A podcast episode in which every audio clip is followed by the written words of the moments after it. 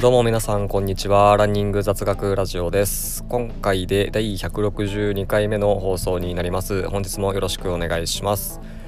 この放送では接骨院の先生の国家資格を持つ陸上競技経験者の僕がランニングに役立つ情報を心理学や研究実験などに基づいて、えー、お話ししております、えー、ぜひ話を参考にしていただいてランニングパフォーマンスの向上だったりランニングのモチベーションの維持につなげていただければ幸いです。よろしくお願いします。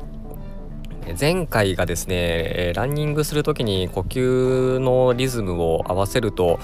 パフォーマンスが上がりますよっていうことをお話ししたんですけれども今回はですねランニング中の音楽でパフォーマンスが上がりますよっていうことをお話ししていきます、今回お話しする内容はですね、え、まあそのままですね本当に、え、音楽を聴きながら走るとパフォーマンスが上がるということでですね、え、まあいろいろと研究とか実験があるので、え、まあ、そういったものを紹介していこうと思います。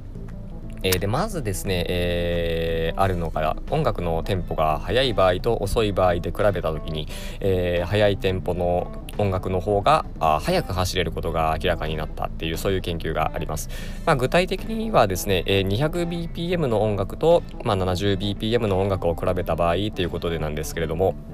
えー、BPM っていうのは、まあ、あ1分間あたりに、えー、何拍あるかっていうことですね。まあ、200BPM だったら1分間あたりに200拍のリズムの音楽ということですね。で、まあ、そういったようなあ速いテンポの場合の方があ遅いテンポの音楽に比べて、えー、速く走れると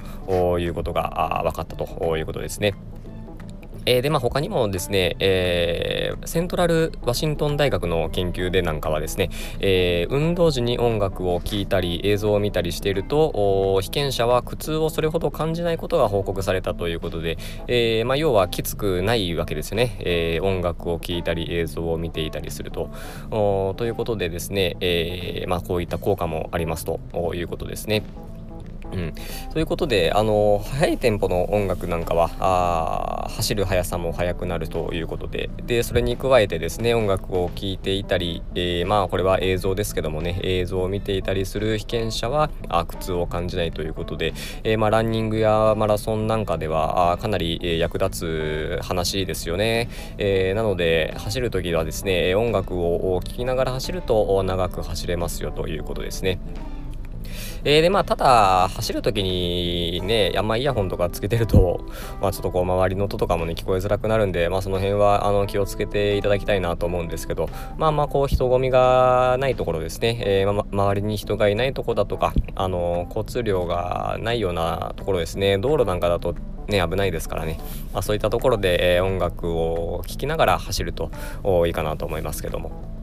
まあ、なんかアメリカの大会だとまあこれの影響かどうかはさておきあの音楽を聴きながらマラソン大会走るのはダメな大会があるみたいですね。